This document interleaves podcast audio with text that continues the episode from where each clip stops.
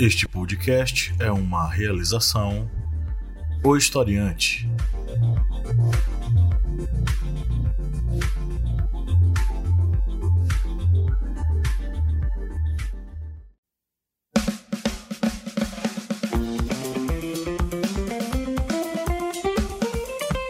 Arretadas.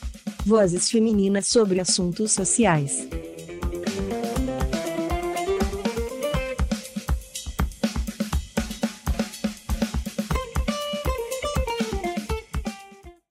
Estamos de volta, queridos ouvintes.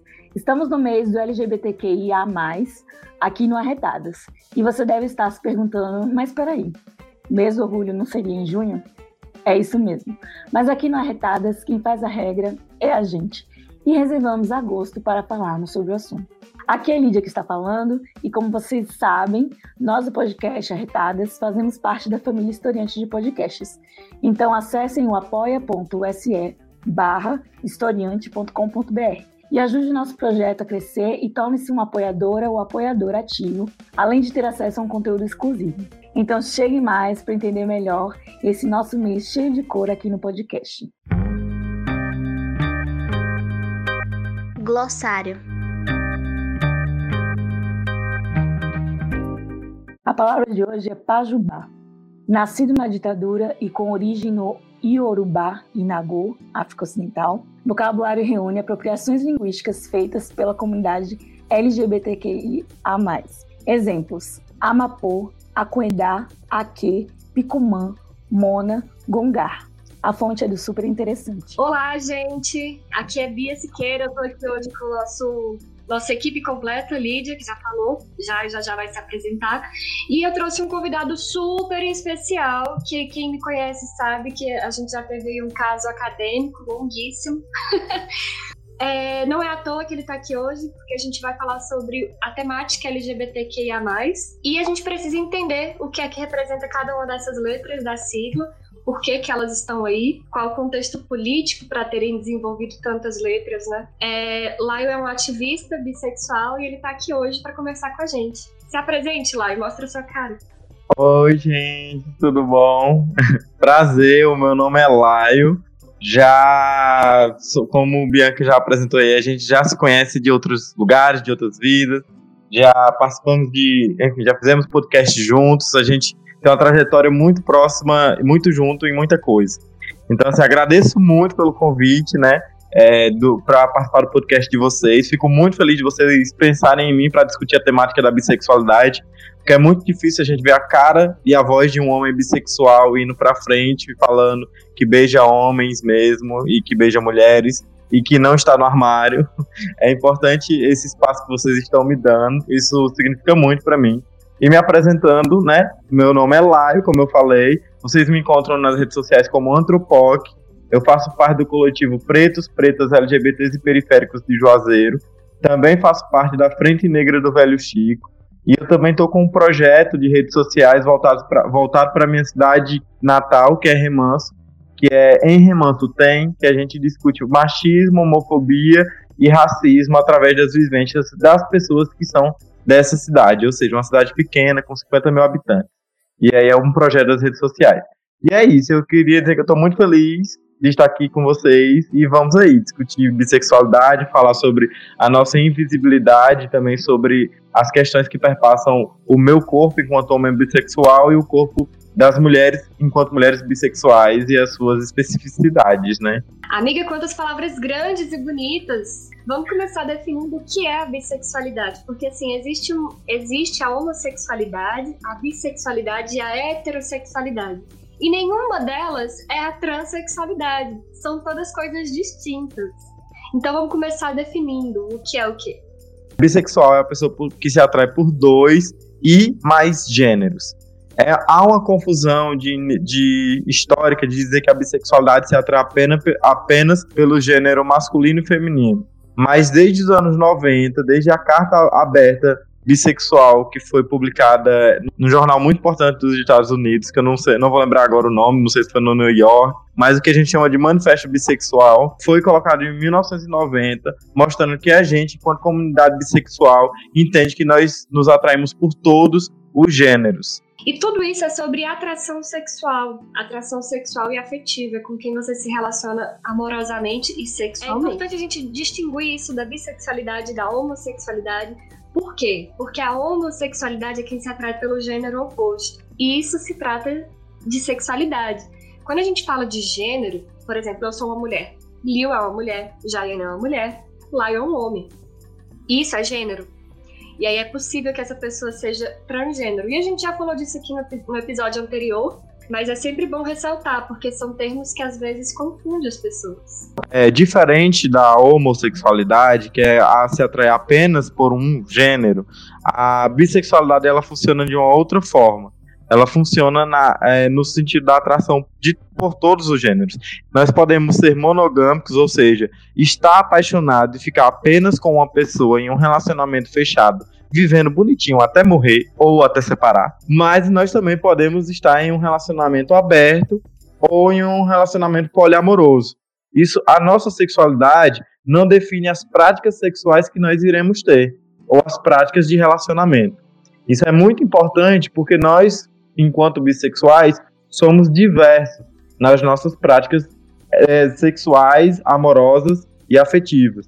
Isso é muito importante ser colocado. O que Laio está dizendo, só para exemplificar, é que, por exemplo, Laio pode começar a namorar hoje um rapaz e passar anos da vida casado com ele. Isso não vai deixar de ser, ele não vai deixar de ser bissexual. Ele só está numa relação homo. Ou ele pode começar a namorar amanhã uma mulher e passar a vida toda e ele vai continuar bissexual. Ele só vai estar numa relação hétero. São coisas diferentes. Perfeito, minha amiga maravilhosa. É isso aí mesmo que Bia falou.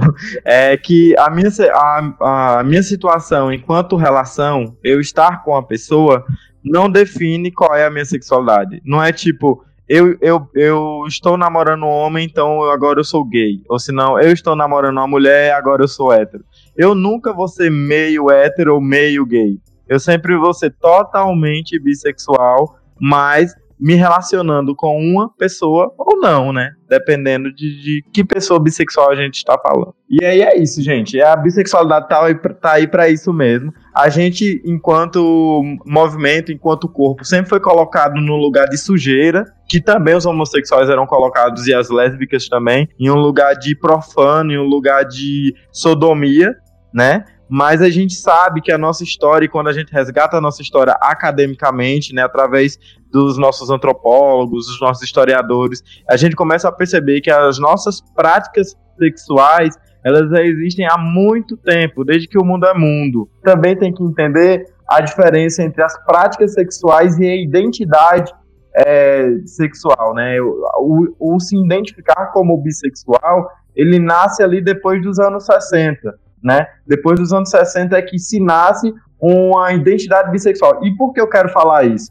Eu falo isso porque quando a gente fala sobre identidade, a gente está relacionando diretamente à política. Por isso que eu lá, sempre que eu me coloco em todo lugar, em qualquer lugar que eu esteja, eu me coloco como homem bissexual. Porque quando eu me coloco enquanto um homem bissexual e dou nome a isso, é aí que a gente começa a se identificar com outras pessoas e começa a formar um coletivo de pessoas que começa a se preocupar com políticas feitas para esses corpos. Não só políticas sociais, mas políticas públicas também. É importante a gente entender como que a identidade ela é importante para a gente existir enquanto um ser político. Porque muitas pessoas falam: ah, não, eu gosto de, eu gosto de tudo, eu gosto de todos, ah, eu não gosto de me definir. Quando a gente fala sobre definir-se, a gente não está falando sobre você ter que, ter, você ter que ser 50% gostado de homem e 50% gostado de mulher. Você pode ser uma pessoa bissexual e gostar 80% de homem e 20% de mulher. 10% de homem é, e os 90% de mulher e vice-versa. Porque, mas mesmo assim, se você tem essa noção de que você se atrai por corpos que não estão ligados apenas a um gênero, é importantíssimo você se identificar enquanto uma pessoa bissexual para que a gente possa agir de forma política estrutural, agindo em políticas públicas para escolas de visibilidade dessas pessoas, da gente. É importante a gente saber que os nossos corpos não são iguais, mas nós temos essa mesma identidade. Então, quando eu me afirmo enquanto homem bissexual, é mais para que as pessoas entendam que eu existo e que esse grupo tem suas especificidades do que para as pessoas de fato saber que eu estou beijando homem e estou beijando mulher. É, eu acho que às vezes, principalmente a gente que é hétero, né? A gente acaba taxando o bissexual como aquela pessoa indecisa, né? Não é nem uma pessoa que não se descobriu, mas uma pessoa que não quer se assumir, digamos assim, né? Então, às vezes a gente fala que o bissexual é aquela pessoa que não sabe se assumir. Mas, pelo que você está me falando, que eu achei interessante, é, se definir como bissexual é uma definição, né? Não é dizer ainda não sei o que sou ou tenho dúvidas. É uma questão assim, sou. Isso é uma definição. Eu achei muito interessante. Eu sempre tive interesse, né, de conversar abertamente com uma pessoa bissexual. Então, assim, a, o julgamento, né, do bissexual geralmente é essa ideia. A pessoa ainda não sabe se ele é hétero, se ele é gay. É, dizer o que você é te define e não dá abertura para esse entendimento, né? É isso, e é importante o que você está falando para mim. Eu acho incrível que, você, que a gente está tendo essa conversa, você como uma mulher hétero, porque tem algumas coisas assim que podem ser discutidas. A primeira delas, assim, enquanto, enquanto uma pessoa bissexual, é o que eu já conversava muito com o Bianca. E dentro do meio LGBT, assim, é, a gente se aproxima muito do corpo do, da pessoa transexual. É, seja em índices de suicídio, mas principalmente por causa da invisibilidade. E isso acontece também devido à história do movimento gay, assim. É uma crítica, mais ou menos, à história do movimento gay. Porque a história do movimento gay, ele perpassa a ideia de que de ser inserido e aceito pela sociedade heteronormativa. Então era assim que funcionava a militância. Gente, eu sou gay, então você aí que é hétero, não se preocupe, pode nos aceitar que a gente não vai mexer com vocês. A gente não vai, por exemplo, pensando dessa forma ali, a gente tem o surto de AIDS nos anos nos anos 80, 70, ali 80. Os maiores culpados e que culpavam na, na, é, de levar para as pessoas heterossexuais eram os corpos bissexuais. Eram as pessoas que tinham relações sexuais com homens e com mulheres. É, a gente, enquanto pessoas bissexuais, sente essa necessidade dessa negação dos nossos corpos enquanto pessoas bissexuais, enquanto pessoas não binárias, pela aceitação maior das pessoas heterossexuais da heteronormatividade. Ou seja, parece uma conciliação com o opressor, assim. A gente vê é, gays na TV, a gente vê gays em todos os lugares hoje em dia. A gente entende que a visibilidade para um, um homem gay, principalmente, é muito maior, não quer dizer que é, que é perfeita, que é igual para uma pessoa heterossexual. Mas é muito maior do que para uma pessoa bissexual, para um homem bissexual. Quais são as referências de homem bissexual que eu tenho? Sabe? Então, assim, é, que a gente tem.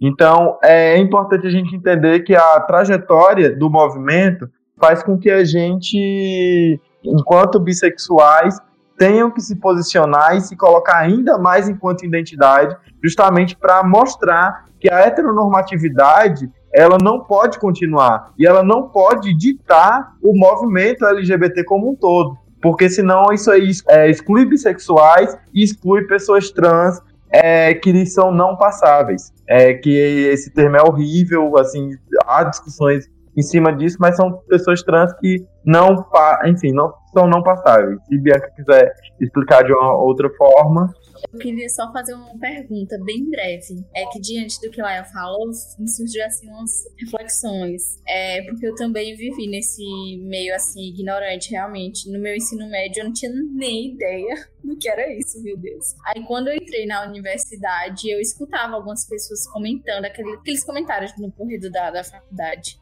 sobre isso. Eu realmente tinha comentários totalmente preconceituosos e ignorantes mesmo. Tinha muito essa visão de que essas pessoas eram indecisas. É, se essa ideia, esse preconceito que ainda existe com pessoas bissexuais está ligado ao fato da, da sociedade ser muito moralista. E os bissexuais estão sempre ligados a essa ideia de promiscuidade, enfim. Eu acho muito pertinente essa pergunta e eu digo que sim. Porque, por exemplo, eu, enquanto homem bissexual, já recebi muito fora de muita mulher dizendo para mim que não iam ficar comigo porque eu sou gay. Da mesma forma que eu, vários homens já ficaram comigo me fetichizando porque eu ficava com mulheres.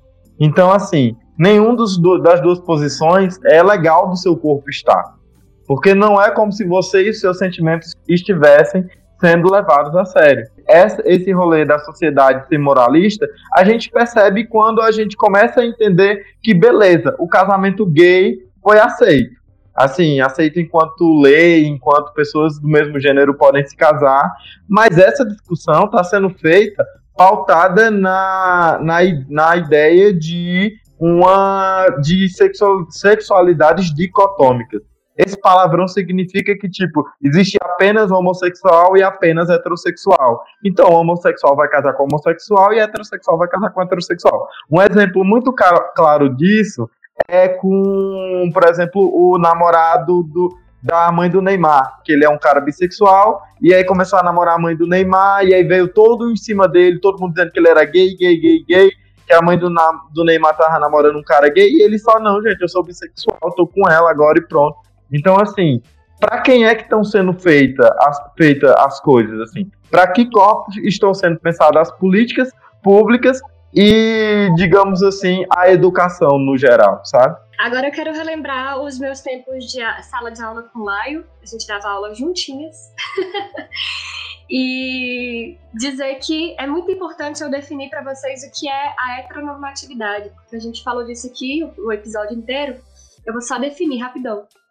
A heteronormatividade é um padrão que a sociedade, um padrão cultural da nossa sociedade, aonde a gente tem que se comportar dentro desse padrão esperado que é o heterossexual, onde um homem e uma mulher compõem uma relação amorosa, afetiva e sexual. Isso é reproduzido inclusive no meio LGBT, bastante. É um monte de casal homo que reproduz padrões heteronormativos, aquela ideia de que, nossa, quem é o ativo e quem é o passivo, é, quem é o homem da relação, quem é a mulher da relação. Porra, se são duas mulheres, é porque é duas mulheres, né? Não tem um homem. É, isso é ser lésbica, é não ter um homem na relação. Acho, não sei se todo mundo aqui sabe, mas eu sou sapatão, gente. Aí, por isso que eu falo muito dessa questão. E aí é importante a gente entender essa heteronormatividade. Porque por muito tempo o movimento LGBT reproduziu ela. Muito tempo. E também reproduziu misoginia, que é a aversão à mulher, tá? A mulher lésbica muitas vezes foi excluída da luta, as pessoas bissexuais. E, inclusive, existe o grande estigma, até hoje, em cima da, da população bissexual, que é como se eles fossem. Eu esqueci a palavra que usa. É tipo. Vetor de doença? Isso, vetor de doença. Que são pessoas que, que podem trazer doença para dentro de casa ou levar para outros lugares o que é completamente absurdo. Completamente absurdo. Sua orientação sexual não vai definir se você vai adoecer ou não, mas sim a sua prática durante isso, né? Se você não se cuida, se você não tem a sua. Se não usa seus preservativos e tal, é preconceito puro, porque as pessoas heterossexuais também têm doenças sexual, sexualmente transmissíveis, para mim era um preconceito que já tinha que ter caído, mas não. Recentemente eu ouvi, ah, porque as mulheres bissexuais podem ser vetor de doença. E eu fiquei, oh Deus, 2020 tendo que ouvir um negócio desse. Exatamente, e é, e é uma coisa muito, muito doida, e assim, na minha militância e, na, e no que eu entendo hoje, enquanto homem bissexual, eu gosto muito da gente entender, é, e no movimento LGBT eu entro com essa crítica, de entender o que são, o que é a orientação sexual e o que são as práticas sexuais de fato. Porque, como o Bianca muito bem colocou o que é heteronormatividade, a gente entende que a heteronormatividade para o meio LGBT tanto entra como uma reprodução de so, social, desde o casamento até no, nas relações sexuais, onde há uma necessidade de colocar uma relação de poder no meio, que é entre ativo e passivo. Quando a gente coloca dois corpos, um como ativo e outro como passivo, a gente claramente está determinando uma posição de poder. Então, assim, pelo menos nos meus, na no meu corpo, isso não funcionaria. No meu corpo, enquanto homem bissexual, não existe eu me relacionar com uma pessoa que vive nos termos na, da heteronormatividade, como, por exemplo, viver nos termos de ativo e passivo, seja numa relação que eu esteja com homem, seja numa relação que eu esteja com mulher. Porque quando a gente determina isso, a gente determina uma relação de poder dita pela heteronormatividade, pelo patriarcado e pelo que a gente tem de sociedade hoje. E aí a gente, enquanto bissexual, não está incluso dentro desse programa. Porque a gente, porque esse programa, quando ele foi pensado, a gente não estava lá junto para pensar junto. A gente estava submerso nele, a gente era a última camada. Era o que era subversivo, era o que era sujo e o que era profano, né? É, eu queria só fazer um breve histórico de o que é sexualidade, etc. Muito breve mesmo, porque eu esse nem é minha área de estudo, é muito mais de laio. Mas a sexualidade ela sempre foi praticada, a homossexualidade sempre foi praticada, mas isso ganhou nome. É, mais ou menos ali durante a ascensão da burguesia na Revolução Francesa, Revolução Industrial, quando as relações sociais começaram a se transformar, tudo isso ganhou nome, porque as coisas começaram a se tornar muito políticas aquilo que é de interesse público. Porque a nossa prática sexual é de interesse público, não sei, mas virou. Mas virou, e aí houve a necessidade histórica, porque a gente foi apagado, a gente foi espancado, a gente foi criminalizado, a gente foi excluído da sociedade, marginalizado. A gente todos, da sigla LGBT. Não é por nada que a sigla existe, existe um motivo. E é isso que eu ia falar agora, essa história política por detrás da nossa sigla. Foi necessário muita luta, para a gente entender que a gente precisava se declarar, como o Lai falou durante o nosso podcast, o quão importante é a gente dizer sim, eu sou isso, o nome é esse, use o termo certo e somos um, uma diversidade uma diversidade sexual que precisa ser ouvida e parar de ser espancada e criminalizada.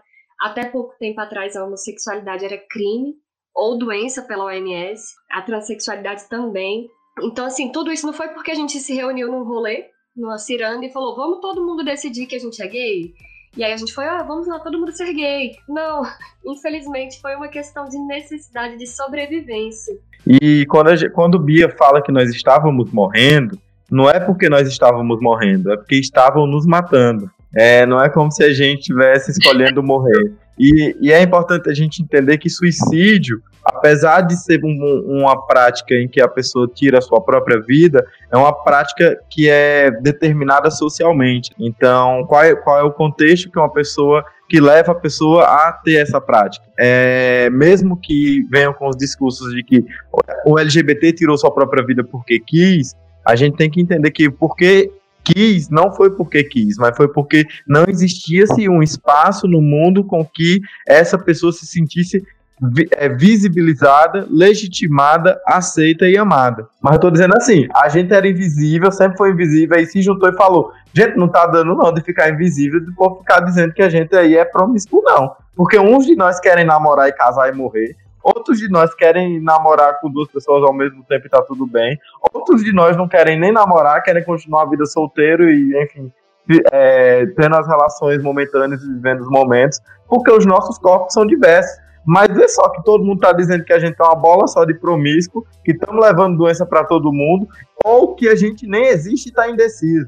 Porque o que eu mais escuto, assim, é importante eu falar, é que hoje menos, as pessoas chegam em mim menos por causa da minha militância enquanto pessoa bissexual e de estar presente nas redes sociais. Isso não significa que não cheguem, mas já chegaram muito em mim dizendo que eu era gay, que eu tinha que me aceitar logo enquanto gay, que eu tinha. Isso, gente, eu estava lá beijando homens tranquilamente, não tendo problema nenhum em me relacionar com homens, de jeito nenhum. Bianca, ela me acompanhou na faculdade, é, viu minhas relações com outros homens e tudo mais. Não tinha problema nenhum em me relacionar. E só na faculdade, né? Na farra também. Exato, na farra também, exatamente. Ao mesmo tempo que eu me relacionava, me relacionava com mulheres, me atraía, me apaixonava e falava abertamente com a Bia, que é minha amiga pessoal, né? Ela me convidou para o podcast, mas é minha amiga pessoal, e falava que eu estava apaixonado, que eu estava afim de ficar, e eram as pessoas, que os homens gays, dizendo que era para eu parar de fazer isso. E agora eu acho que a gente tem que entrar em um outro ponto que eu queria deixar muito claro aqui, que é da bifobia.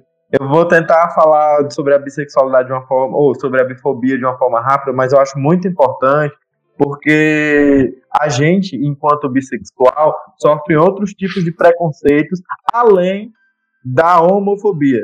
A gente sofre tudo que a homofobia sofre, tudo, tudo, exatamente tudo que um, um, um homossexual sofre, a gente sofre junto, estamos lá, mas a gente sofre outras coisas que não tem a ver com os corpos homo, homossexuais, que não tem a ver com os corpos homossexuais de forma alguma, que é a bifobia. E a bifobia, ela está muito ligada à negação da sexualidade. Ela está muito ligada ao apagamento da, da nossa identidade enquanto pessoa bissexual. Ela tá ligada a esse tipo de coisa. Então, quando você vira para um homem bissexual, você fala para ele que ele é afeminado demais para gostar de mulher, já confunde aí expressão de gênero com sexualidade, né? Quando você vira para um homem bissexual e fala que ele tá ficando com mulher para ficar bem para os heterossexuais, gente, heteros, a gente não tá sendo aceito por heterossexuais não. Dessa forma não, assim, heterossexuais enquanto grupo de opressão, não enquanto pessoas, indivíduos. Mas enquanto grupo opressor, não existe essa aceitação de bissexuais mais do que homossexuais. E assim, de, to de toda a história que eu contei sobre a luta homossexual começar afastada da bissexualidade, dá até pra gente entender que talvez os homossexuais estejam até mais aceitos dentro da, da heteronormatividade do que os bissexuais. Então, assim, vamos parar de falar pro coleguinha e pra colega bissexual que ela não é bissexual, ou que ela vai levar doença para outras pessoas, ou coisas parecidas, porque isso dói muito. Não é à toa que as pessoas que mais se suicidam na comunidade LGBT são as pessoas bissexuais, depois das travestis, travestis e transexuais, e isso é, uma é questão de gênero. Dentro do, das questões de orientação sexual, os bissexuais são os, os que mais se suicidam. E isso tem a ver com não legitimação dos nossos corpos, não legitimação do nosso discurso e invisibilidade da, da nossa existência. Então, assim, se você é uma mulher e você acha um cara bissexual atraente, não deixe de ficar com ele, de dar uns beijos, de se apaixonar por ele porque ele é bissexual, não. Porque isso dói muito, muito, muito, muito, muito mesmo, assim. E agora eu não, agora eu tô saindo do meu acadêmico e tô indo assim pro meu subjetivo mesmo, enquanto é, pessoa bissexual, enquanto homem bissexual. Então, assim, se relacionem com pessoas bissexuais. Não tenham medo de se relacionar com pessoas bissexuais, porque a gente não vai levar doença para vocês, a gente não vai sentir falta de nenhum órgão genital, a gente não vai sentir essas coisas, porque a gente, é, a nossa identidade ela é completa em si. A gente não é meio hétero, meio gay. A gente não, não tem essa dinâmica. E quando eu falo que uma pessoa é 80%, pode ser 80% gostar de homem e 20% gostar de mulher, não significa é, gostar é, do corpo do homem e da mulher, mas significa da possibilidade de se apaixonar por um homem ou por uma mulher. Então, assim, uma pessoa pode ser 80% homem e 20% mulher e se casar com uma mulher e viver a vida inteira. Porque o 20% não significa que ele sente 80% mais tesão por homem, mas significa que a possibilidade de se apaixonar pode estar aí porque afinal nós somos seres orgânicos e não tem matemática nisso. E para finalizar essa, essa grande fala sobre a, a fobia, né? Eu, eu, digo isso porque eu já tive esse medo, tá? Medo de se apaixonar por pessoa bissexual porque ela vai me trair com o homem. Pensava isso, né? Mas assim, dentro da, da, da, comunidade lésbica, ela também vai me trair. Ser, ser hétero, ser bi, ser homo, não tá garantido nada. Você pode ser traído em qualquer, em qualquer um desses ambientes. A traição vai estar presente porque ser corno é uma coisa natural do ser humano. então vida que segue. Lai, você quer fazer uma última observação pra gente entrar no nosso próximo quadro? Eu acho que eu já falei demais. Mas é que quando a gente é bissexual e a gente tem esse espaço de, de alguém dar essa fala pra gente, e Bianca sabe muito bem que eu gosto de aproveitar essa, esse espaço, assim, eu me sinto legitimado. E assim, se o momento for isso, eu vou agradecer vocês no final, mas muito obrigado assim, pelo espaço. De verdade mesmo, muito, muito do meu coração. Eu fico feliz com a sua presença aqui, eu tava com saudade. Em breve a gente arruma outras pautas aí. A gente que agradece, foi ótimo e super, super didático. Muito obrigado, Jai. Não, foi maravilhoso, realmente. Eu, eu, quebrei algumas teorias que eu tinha, né? E alguns conceitos que me foi passado também, né? Não que a comunidade LGBT com que eu tive relacionamentos tenham passado isso para mim, mas por ser focado na sua própria realidade, né? Eu não tive conhecimento sobre essa identidade, né? Porque é uma questão identitária, né? Não é, opcion, não é opcional, como muitos de nós héteros é, definimos a bissexualidade. Eu vi no Twitter. Então, vamos dar as boas-vindas ao convidado. Ai, o que, foi, o que foi que tu viu no Twitter nessa semana, nessas últimas semanas que você achou interessante? Então, gente, o que passou essa semana por mim, assim, que, que mexeu mais comigo, assim, né, nesse sentido, foi a questão da possibilidade de uma vacina para o coronavírus. E aí eu fico feliz, mas eu aproveito esse ponto para a gente entender que o Brasil não está incluso nos primeiros países de entrega de vacina. Isso se dá ao governo que a gente tem. Isso é graças a Bolsonaro.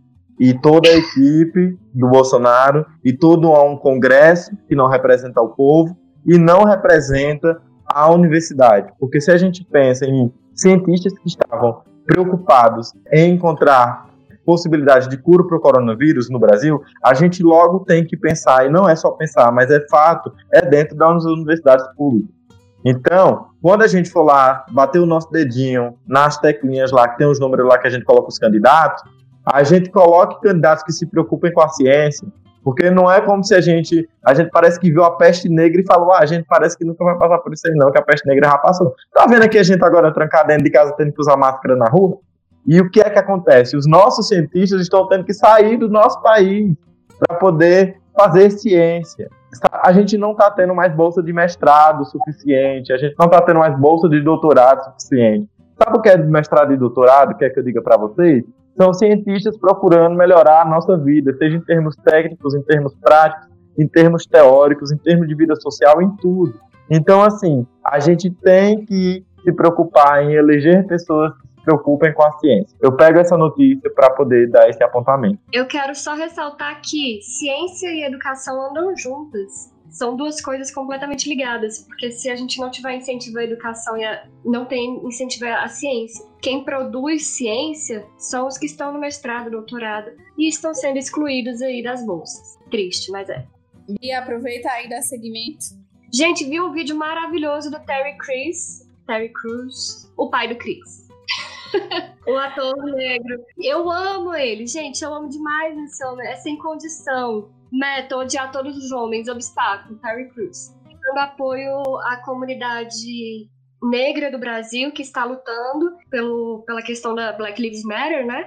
As pessoas que, que são negras estão sendo assassinadas pela violência policial e ele fez um vídeo sobre isso. Eu fiquei encantada, eu amo mais ainda esse homem. E a gente entende que ele entende o corpo dele enquanto um cara negro. E entender o próprio corpo enquanto cara negro é se entender politicamente. Sim, ele vem com discursos desde muito tempo eu lembro de um vídeo dele, dele falando sobre o vício dele em pornografia e de como que isso atrapalhou a vida dele, enfim, e, e ele se engajou em todo esse movimento anti-pornografia também. Por isso que é importante a gente entender que existem figuras que estão nesses lugares, assim, e acabam agregando nesses discursos minoritários, assim. A gente viu no Twitter, assim, um negócio não tão politizado, não tão interessante. Eu vi um, um trem muito legal hoje, que é do arroba memes e, memes e comenta, com E maiúsculo, que ele fez uma tríade, ou ela, não sei dizer, arroba vem trazendo uma lista de, de como usar vírgula usando os memes. O programa vai ao ar daqui a algumas semanas, mas tá bombando agora o cabeleleleila. cabeleleleila. Ai, cabeleleleila. Eu nem consigo falar, gente. O salão de cabeleireiro da cabeleleila. Eu fico treinando de noite, mas não consigo. E aí, usa inclusive esse meme muito bom para quem tá, né, estudando, ou quem não sabe usar realmente a vírgula apropriadamente. Aproveitei esse meme maravilhoso maravilhoso, é uma tríade, é, ensinando como você usa a vírgula e o porquê. Só com memes. Muito lúdico. Ai, foi tudo mesmo. Eu adorei, vi hoje. Achei incrível também. Eu sou uma garota gamer, né? Jogo videogames e jogos eletrônicos. Desde muito nova, garota e criança. E aí eu tava jogando o novo jogo da Riot, que é o Valorant, que a Riot é a empresa do LoL. E aí lá tem uma personagem que o nome é Reina. Aí eu tava jogando com os meus amigos lá do Valorant Aí eles ficaram, cabeleireira reina, cabeleireira reina, kkk, cabeleireira reina. E eu, gente, o que é que vocês estão falando? Porque eu falei que eu não, tô, eu não tenho Twitter, né? Aí eles, amigo, você não, não viu no Twitter? Eu, gente, eu não tenho Twitter. Ele, vocês pre, você precisa ver esse vídeo da cabeleireira Leila. E eu vi hoje. É tudo. Eu amei, amei. Pra mim, parece, sabe o quê? Que ela se inspirou muito. Pra mim, a principal referência dela é Jequiti. É aquela propaganda do Jequiti. Tudo esterilizado para você não ficar mal. Cabeleireira Leila. Ela e seu sobrinho neto Luiz Cláudio vão fazer suas unhas e cortar seus cabelos de uma forma maravilhosa. Leila Cabeleireiros. É, bom, o que eu vi no Twitter esses dias que eu achei legal foi um fio de indicação de portais de jornalismo independente do Nordeste. Foi no arroba Maria Mar Correia. E aí tem um monte, tem de lá, enfim, de todos os estados do Nordeste alguns voltados, enfim, a discutir a violência policial no Nordeste, outros a cultura, é, enfim, tem de tudo, muito bom. É, deem uma conferida. Ma arroba Maria Mar Correia, achei super, super legal. Você passa ou não passa esse pano? E aí, Laio, pra quem você vai passar ou não vai passar esse pano hoje? Eu, eu adorei, assim, o nome, o nome, porque, tipo assim, eu tava numa discussão muito grande, eu vou tentar ser muito breve, porque é muito grande a discussão, que a minha, é, essa quarentena mexeu muito comigo, porque eu vim pra minha cidade, e minha cidade é pequeniníssima, aí eu descobri que é, o conceito de passar pano não, não pode existir. A gente tem que lidar com as pessoas que estão fora da academia, fora da universidade e fora da militância. Então, assim, a gente não pode excluir essas pessoas porque eles são povo, eles sofrem das mesmas coisas que a gente. O que a gente tem que fazer é chegar a ensinar, aí para a pessoa aprender, a gente tem que dar o tempo dela para ela poder aprender. E aí, assim como a gente mesmo tem isso, né? Então, assim, é, o pano que eu passo hoje é para todos os trabalhadores e trabalhadoras que não tiveram acesso à educação superior. Amiga, eu acho que é muito do cancelamento, né? Eu também sou contra a ideia do cancelamento. Não cancele ninguém. Critica mesmo, tem que criticar, tem que apontar, mas cancelar. Que nem a galera tava querendo cancelar Monteiro Lobato. Putz, que difícil, hein? Como?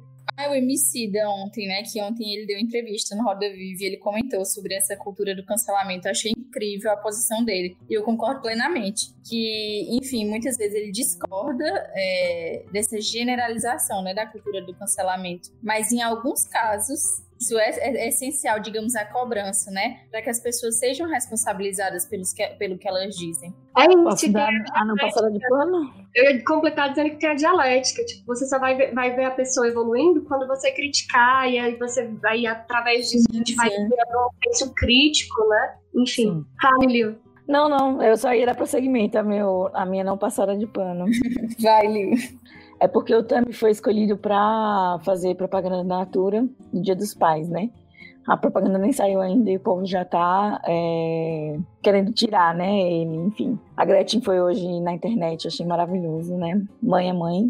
Não queria não passar pano para nenhum crente, eu crentes, posso falar isso, que tá aí nessa onda do Malafaia de querer boicotar a Natura, é, cancelar né, a Natura, como se fala, por conta dessa, dessa propaganda, dessa promoção aí do Tami. E pensar melhor, né, que a gente podia estar tá cancelando muitos pais que estão em faltas com seus filhos e não pai que está em dia com seu filho só por conta dele ser trans. Por favor, né, me poupem. E é só isso, eu não queria passar pano para nenhum crente que está perseguindo o Tami ou a Natura.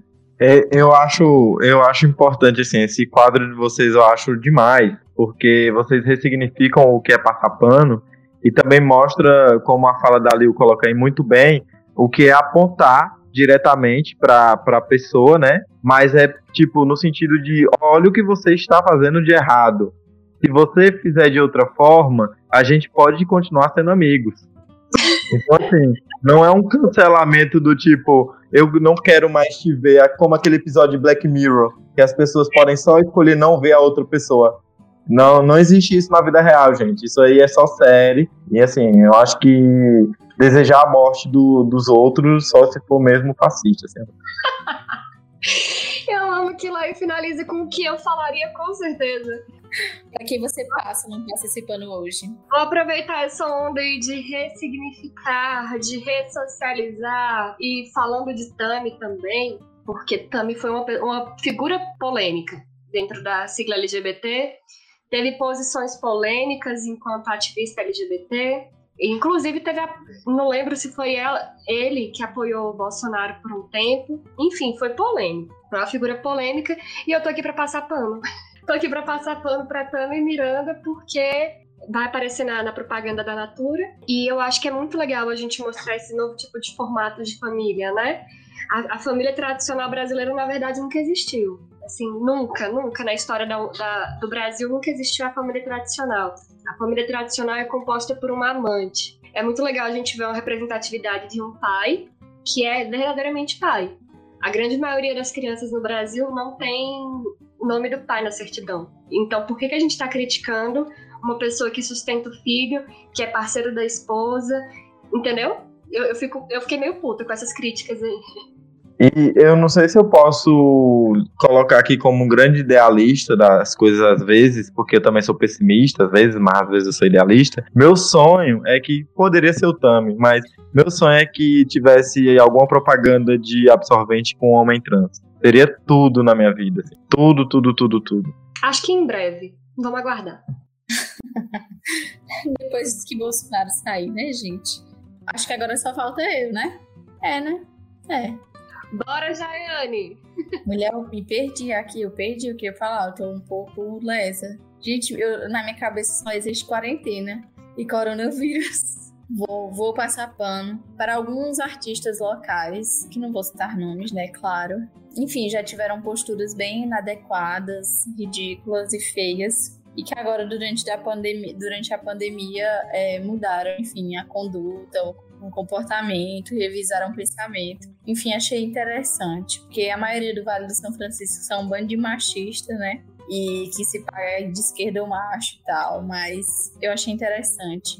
Então vou passar, vou passar só dessa vez, só dessa vez eu vou passar pano. Acho que é a primeira vez na história da Retadas que eu passo pano. Indicação. Agora nós vamos para o nosso último quadro, que é o quadro de indicação. Lá, mais uma vez, abro o quadro que você vai indicar hoje para os ouvintes. São duas coisas que eu vou indicar. A primeira delas, o livro do Com Amor Simon, mas não o filme. Por que eu digo isso? Porque no livro a gente tem um personagem bissexual, assumidamente bissexual na escola do Simon. Já, já vou dando spoiler, né? Porque eu preciso dar para poder explicar. É, ele é um personagem coadjuvante e tudo mais, mas é muito importante a presença dele, porque ele é bissexual, ele, é, ele tem uma namorada, se eu não me engano, mas ele é assumidamente bissexual. E no filme, diferente do livro, tem o mesmo personagem com o mesmo nome, mas não deram para ele a identidade bissexual. Ele se passou como um homem gay. Então não assistam o filme, o filme é ruim para mim por causa disso me bate muito, eu fico muito mal por causa que a representação, a representatividade que eu teria eu não tenho. Então leio o livro, que é maravilhoso. E a outra é essa daqui vai ser Coringa, porque é minha perspectiva, porque é o, o HQ de V de Vingança. Para mim, o V é um homem bissexual. Apesar de colocarem ele dentro da caixinha da homossexualidade e tudo mais, eu leio ele como homem bissexual por causa de todo o afeto que ele tem com a personagem principal lá do livro e tudo mais, e por ele estar no campo de concentração dentro de um lugar que se diria para pessoas homossex homossexuais. Mas é nítido o flerte e o carinho que ele tem pela, pela outra personagem principal da HQ. Eu não assisti o filme, dizem que não é bom assistir o filme, porque o filme leva para lugares que a HQ não leva, né? Então, assim, eu indico essas duas coisas, mas já vou logo dizendo que a segunda coisa tem mais a ver com minha perspectiva do que, de fato, com a, a posição da própria obra. Queria ligar na central de cancelamento de Lyle aqui, porque Coringa é um filme muito ruim. Não, é filme de incel, não. Eu tô indicando. É a carta Coringa, V de Vingança. O filme Coringa é um grande, uma grande salada de conceitos que no final eles falam isso tudo é culpa da sociedade. E não tem crítica nenhuma, vazia, nada com nada, horrível. É filme de incel, é o homem branco, médio, americano.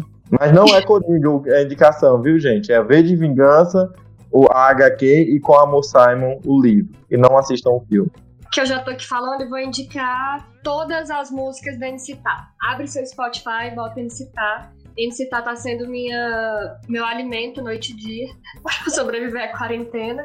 Ela é uma mulher negra de terreiro e ela é bissexual. Ela é funkeira, ela traz um novo conceito de funk, né? Que ela traz termos da, do candomblé e da umbanda. É muito legal. E assista também As Vantagens de Ser Invisível. Assista, não leia, o livro é muito ruim. As Vantagens de Ser Invisível é muito fofo, mostra sobre a descoberta da sexualidade na, na adolescência, na, na, juventude, como todo mundo tá lidando com isso. Todo mundo mesmo, até os héteros, né? Descobrindo paixões, descobrindo afetividade. Enfim, bem legal. Bom, eu vou indicar duas séries.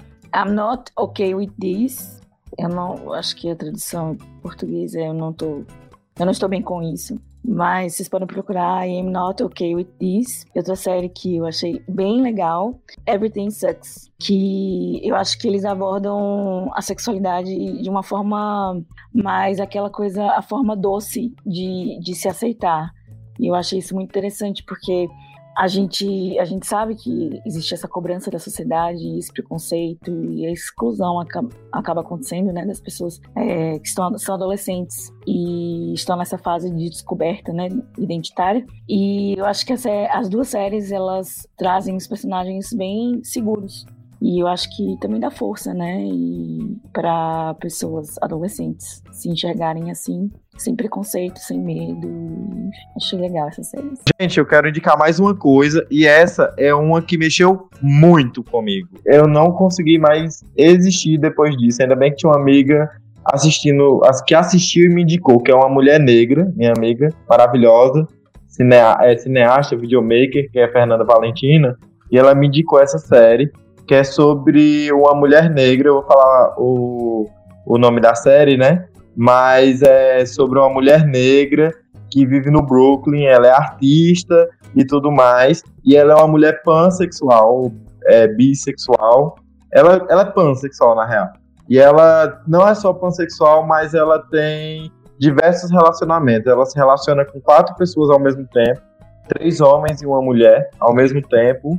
E, enfim, ela vai lidando com as questões dela, né? Essa é uma série do Spike Lee. E assim, eu tô demorando para falar sobre, sobre ela, porque o nome é meio estranho, mas é She's Got Heavy. Ela quer tudo, em português. Podem botar lá que na Netflix é Ela Quer Tudo. Gente, assistam essa série. É muito boa. O Spike Lee fez um, um trabalho incrível de colocar uma mulher negra, pansexual, artista que vive no Brooklyn, tentando viver a vida dela, lidando com contas para pagar, lidando com relacionamentos e mostra muito claro a posição da mulher negra dentro do, dos Estados Unidos, assim. porque a, a, série ela tem corpos, apesar de ser nos Estados Unidos, de pessoas que são marginalizadas nos Estados Unidos. Os personagens principais, principais são negros, mexicanos, latinos. E assim, assistam. Sim, essa série é perfeita mesmo. Muito, muito, muito, muito boa. Fazer duas indicações. É, o primeiro é uma série da HBO, que foi até uma parceira da Arretados que indicou, a Kemi, que é o I May Destroy You. Acho que é eu vou dizer, algo sobre destruir você, algo do tipo. Não sei inglês, minha gente. É, e fala sobre estupro de duas formas. E é muito interessante essas duas formas que o estupro é abordado. Muito, muito interessante. Então assistam. Essa, essa série é muito boa. E eu indico a outra série, que é Street Food América Latina. Incrível, incrível, incrível. Eu não sou, não gosto muito, nunca curti muito série é, culinária, sobre culinária, enfim. Mas essa, muito boa. Então, essas são minhas duas indicações. Chegamos ao final do nosso programa. Infelizmente, lá eu muito, muito, muito obrigada pela participação. Foi incrível e o espaço está aberto para você. Frederico também agradeceu. Espero que você volte mais vezes. É, para mim foi ótimo. Eu quero voltar mais vezes aqui já me convidando, apesar de vocês terem me convidado. Sim, eu aceito o convite. Eu aceito todos os convites que vocês fizerem para mim, por favor. Vamos discutir sobre outras coisas que eu falo sobre outras coisas também. É, muito obrigado. Eu amei estar aqui com vocês. O podcast de vocês é incrível, feito por mulheres. Isso é muito importante de se falar. De diversos lugares, de diversos corpos, com crenças diferentes. Eu acho que o podcast de vocês é muito importante para a gente poder discutir abertamente sobre isso, com corpos de mulheres que, apesar de serem mulheres, são corpos diferentes. Eu falei todo esse negócio assim, mas eu poderia resumir a ideia de que vocês são perfeitas, apontando os dois dedinhos para o chão e fazendo o biquinho. Obrigado a todo mundo que, que ouviu aí, que tá, que tá com a gente. Eu acho que eu tô pegando assim, falando já. Eu acho que elas iam falar isso, viu, viu gente? Mas já tô já agradecendo a vocês. Quem quiser me encontrar nas redes, principalmente no Instagram, que eu sou muito ativo no Instagram, eu estou dividindo todos os meus processos lá enquanto homem bissexual, enquanto homem nordestino. Eu estou tentando discutir o que é o meu corpo dentro do sertão e ser nordestino lá, nos meu, lá no meu Instagram. Ou seja, eu estou me abrindo lá. Então, quem quiser acompanhar esse processo e conversar de fato comigo pelo direct, pode chegar lá, dar o e aí, que a gente tá conversando e aí, porque o negócio é isso mesmo, é a gente conversar para poder se entender. É que eu tô lá, viu? Antropoc nos despedir aqui. Beijo, Tchau. gente. Até a próxima. Tchau. Tchau Beijo. Valeu.